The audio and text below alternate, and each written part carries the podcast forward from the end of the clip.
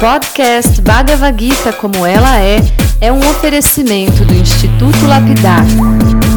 Visite o site e se ilumine. institutolapidar.org Olá, seja muito bem-vindo, muito bem-vinda. Meu nome é Chandramukha Swami e esse é o podcast Bhagavad Gita como ela é, espiritualidade aplicada no cotidiano.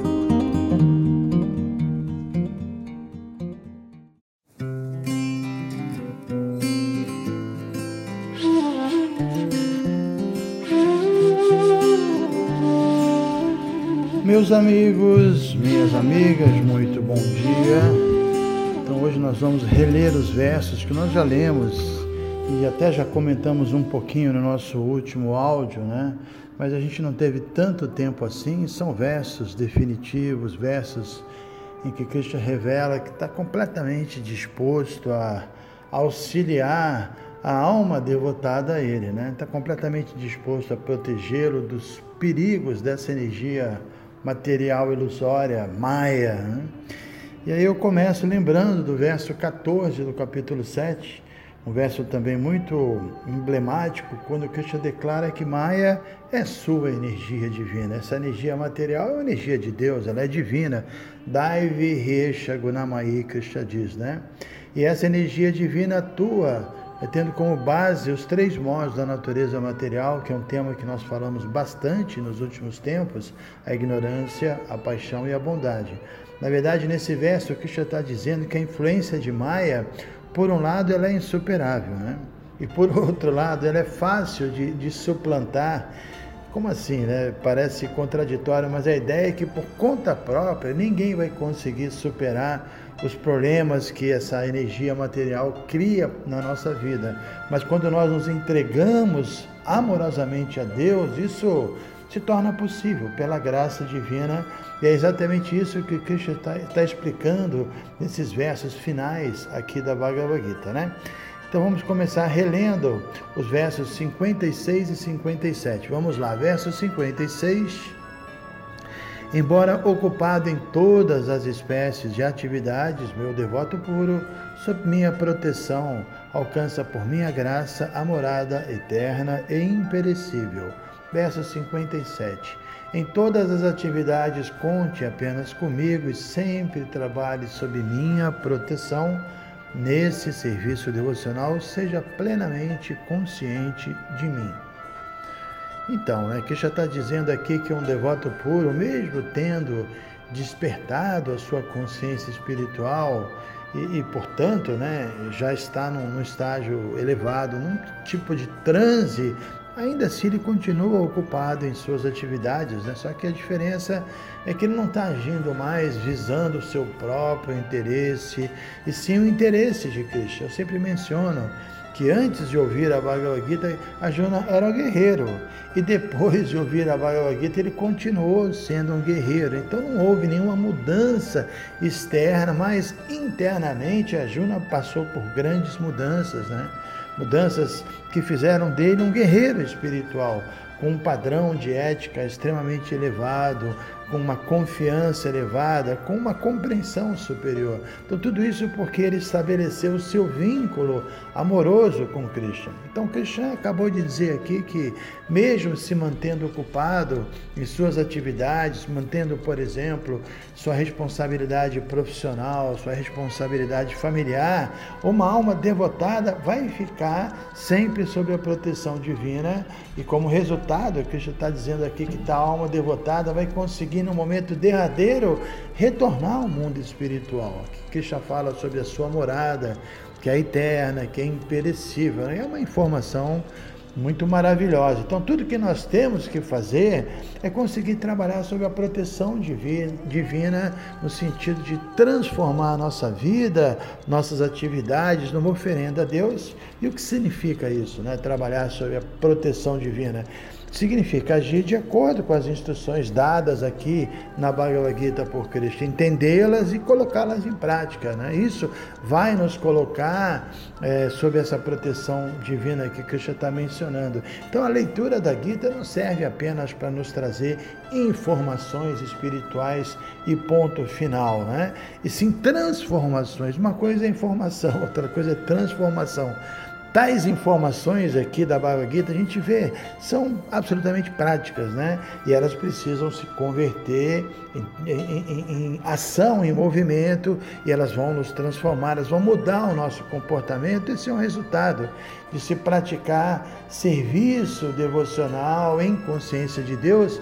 E já continua explicando esse ponto nos próximos versos. Vamos ler os, os dois próximos versos. Verso 58 se você se tornar consciente de mim, superará, por minha graça, todos os obstáculos da vida condicionada. Entretanto, se não trabalhar com essa consciência, mas agir com falso ego e deixar de me ouvir, você estará perdido. Verso 59: Se você deixar de agir, agir segundo a minha direção, não lutar, então seguirá uma orientação errada. Por sua natureza, você terá de se ocupar na luta. Muito bem, né? Krishna aqui está falando mais uma vez sobre o ego falso, né? que é um tema recorrente aqui em toda a Bhagavad Gita, só que aqui ele, ele vai além no sentido que ele dá uma definição interessante do que é o, o, ego falso. Ele diz que o fato de nós não ouvirmos Krishna é exatamente o significado de ego falso, né? E a gente pode até estar tá ouvindo, mas não está seguindo. Assim, às vezes a mãe fala isso para uma criança: meu filho, você não está me ouvindo? É, a criança está ouvindo, mas o que ela quer dizer? Você não vai me obedecer, então ouvir e obedecer tem tudo a ver, né? não é só ouvir. Né? Então o, falso ego ele acaba querendo nos impelir a agirmos de nossa maneira. Né?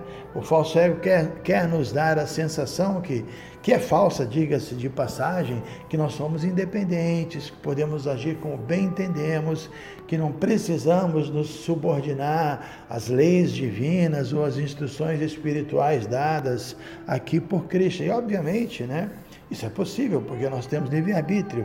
É uma possibilidade. Se a gente quiser é, ser uma pessoa insubordinada, tudo bem, mas Krishna está aqui nos advertindo. Ele nos deu livre-arbítrio, mas ok, você pode sim deixar de me ouvir, você pode sim agir de sua maneira, você pode sim, sim é, aceitar assim, a orientação falsa do seu ego falso. Só que nesse caso existe um problema. Você vai estar perdido, no sentido que você não vai conseguir superar os obstáculos que vão surgir em sua vida. Né? É assim que funciona esse mundo. Né? Quando uma pessoa não se harmoniza com o Dharma, com as leis divinas, quando ela se mantém presa cada vez mais às reações kármicas, ela sofre por isso. Né? Então, a Bhagavad Gita é para fazer com que a gente entre nessa sintonia e, e, e, haja de tal maneira que a gente não sofra. Então, uma benção, uma misericórdia, ter acesso a esse conhecimento. E fica claro aqui que somente quando nós aceitamos as instruções de Krishna é que nós vamos ficar livres do ego falso e, como resultado, a gente vai conseguir superar as dificuldades, os obstáculos que vão surgindo na nossa vida. A gente vai gradualmente né, se purificando e prosseguindo no caminho na direção correta. Então, Krishna continua explicando por que, que isso acontece, né? Isso ele vai explicar aqui no próximo verso, que é o verso 60. Então vamos lá, verso 60. Sob a influência da ilusão, você está agora recusando agir segundo a minha direção, mas compelido pelo trabalho nascido de sua própria natureza, você acabará fatalmente agindo, ó Arjuna, filho de Kunti. Então aqui é mais um ponto né, que é mencionado exaustivamente por Krishna, especialmente no capítulo 3. O capítulo 3 é Karma Yoga, né? É, no capítulo 3 tem uma passagem interessante quando Arjuna revelou a confusão mental que ele se encontrava para Krishna, no sentido que falou: Poxa, Krishna, eu luto ou não luto? Você está falando para eu praticar yoga, para eu meditar, isso é tudo muito maravilhoso, mas depois você conclui dizendo: Então lute. Aí Arjuna é, manifestou essa dúvida, que é uma dúvida que a gente tem, né? Às vezes a gente pensa que a vida espiritual significa abandonar tudo e que na vida material a gente vai simplesmente entrar de cabeças. A gente não entende que existe a possibilidade desse equilíbrio. E a Juna, então, é, manifestou essa confusão e perguntou: Eu devo ou não devo lutar? Aí Cristo explicou para ele que ninguém vai se ver livre das reações kármicas se simplesmente deixar de agir, né? deixar de cumprir com o seu papel.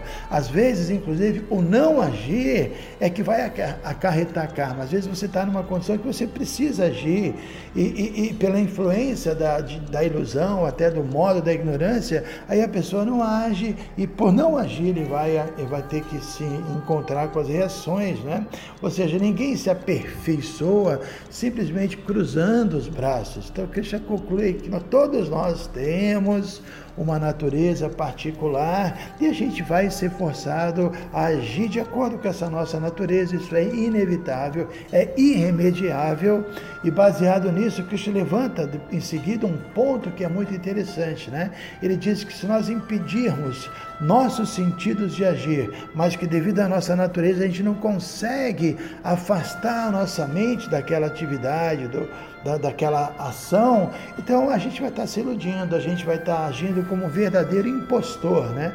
Isso Cristo explica no, no, no início ainda do capítulo 3. Segundo Krishna, a gente deve utilizar a nossa inteligência para redirecionar os nossos sentidos para algo prático, usar a nossa natureza em favor da nossa purificação, da nossa busca pelo autoconhecimento, pela autorrealização. Isso é uma das definições clássicas de Karma Yoga por isso, deixar de, agir, deixar de cumprir com o nosso papel social nunca é entendido como uma boa opção, nunca é aprovado por Krishna Gita. Ao contrário, nós devemos cumprir com nossos deveres sem egoísmo, sem apego, até porque Krishna diz, sem executarmos nossos deveres prescritos, ninguém vai ser capaz nem sequer de manter seu corpo físico saudável, sua vida material assim em dia, né? Então, esse é um ponto interessante. Vamos aqui ao próximo verso, que é o 6161, que por sinal é belíssimo é um verso bem devocional que já diz o seguinte: O Senhor Supremo está situado nos corações de todos. Ó Arjuna está dirigindo as andanças de todas as entidades vivas que estão sentadas num tipo de máquina feita pela energia material. Muito interessante, né? O corpo é um yantra, é uma máquina, é uma máquina biológica e, e, e, e a alma, ela está ali assim, dentro dessa máquina, mas o, o, o, piloto, né, o Ishvara, o controlador, é Krishna. Deus está ali dentro da, da, da, dessa mesma máquina, juntamente com a alma individual, e está dirigindo as nossas andanças. Né? Isso é uma visão muito clara. Eu quero aproveitar aqui esse ensejo para ler as palavras que Shila Prabhupada escreveu sobre esse verso, né? um tema um assunto bem transcendental, acho legal ler aqui o que Prabhupada escreveu sobre isso. Então vamos lá. Arjuna não era o conhecedor supremo. Sua decisão de lutar ou não lutar restringia-se a seu discernimento limitado. O Senhor Krishna ensina que o indivíduo não é tudo o que existe. A suprema personalidade de Deus, ou Ele mesmo, Krishna, como super-alma localizada, está situado no coração, dirigindo o ser vivo. Após mudar de corpo, a entidade viva se esquece de seus atos passados, mas a superalma, como aquele que conhece o passado, o presente e o futuro, permanece a testemunha de todas as suas atividades. Por isso, todas as atividades das entidades vivas são dirigidas por esta superalma. A entidade viva recebe o que merece e aceita um corpo material que, sob a direção da superalma, é criado pela natureza material. logo que é posta num determinado tipo de corpo, a entidade viva tem que agir sob o encanto desta situação corpórea. Quem está num carro que anda em alta velocidade corre mais do que, do que quem está num carro que anda mais lento, embora as entidades vivas, os motoristas, possam ser da mesma natureza. De modo semelhante, por ordem da alma suprema, a natureza material constrói uma determinada espécie de corpo para um tipo específico de entidade viva para que ela possa trabalhar conforme seus desejos anteriores. A entidade viva não é independente. Ninguém deve se julgar independente da suprema personalidade de Deus. O indivíduo está sempre sob o controle do Senhor, por isso é seu dever render-se, e esse é o preceito do próximo verso.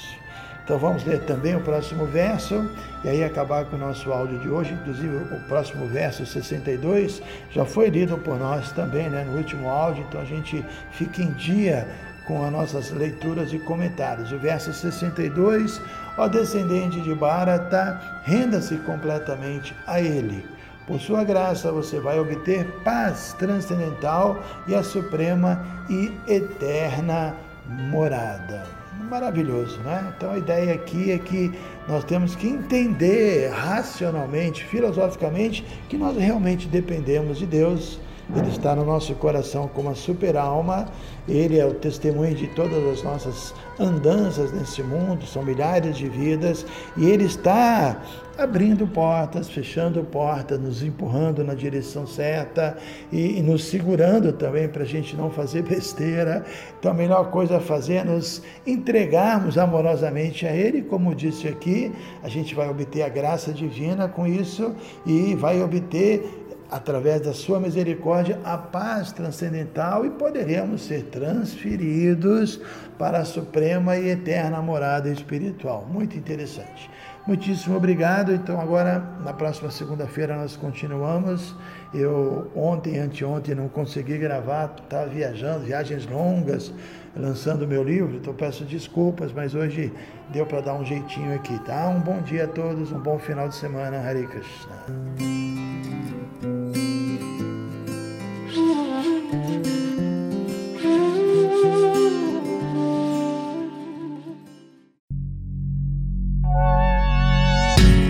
Se você se interessa por este conteúdo, não deixe de fazer o curso Bhagavad Gita para iniciantes com Chandramukha Swami.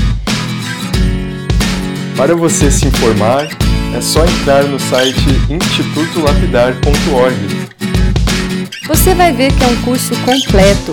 Você vai estudar todos os 700 versos e vai entrar nos principais elementos filosóficos da Bhagavad Gita são bem mais de 100 horas de estudos. Você pode assistir a hora que quiser e quantas vezes quiser. Dá um pulinho lá então. institutolapidar.org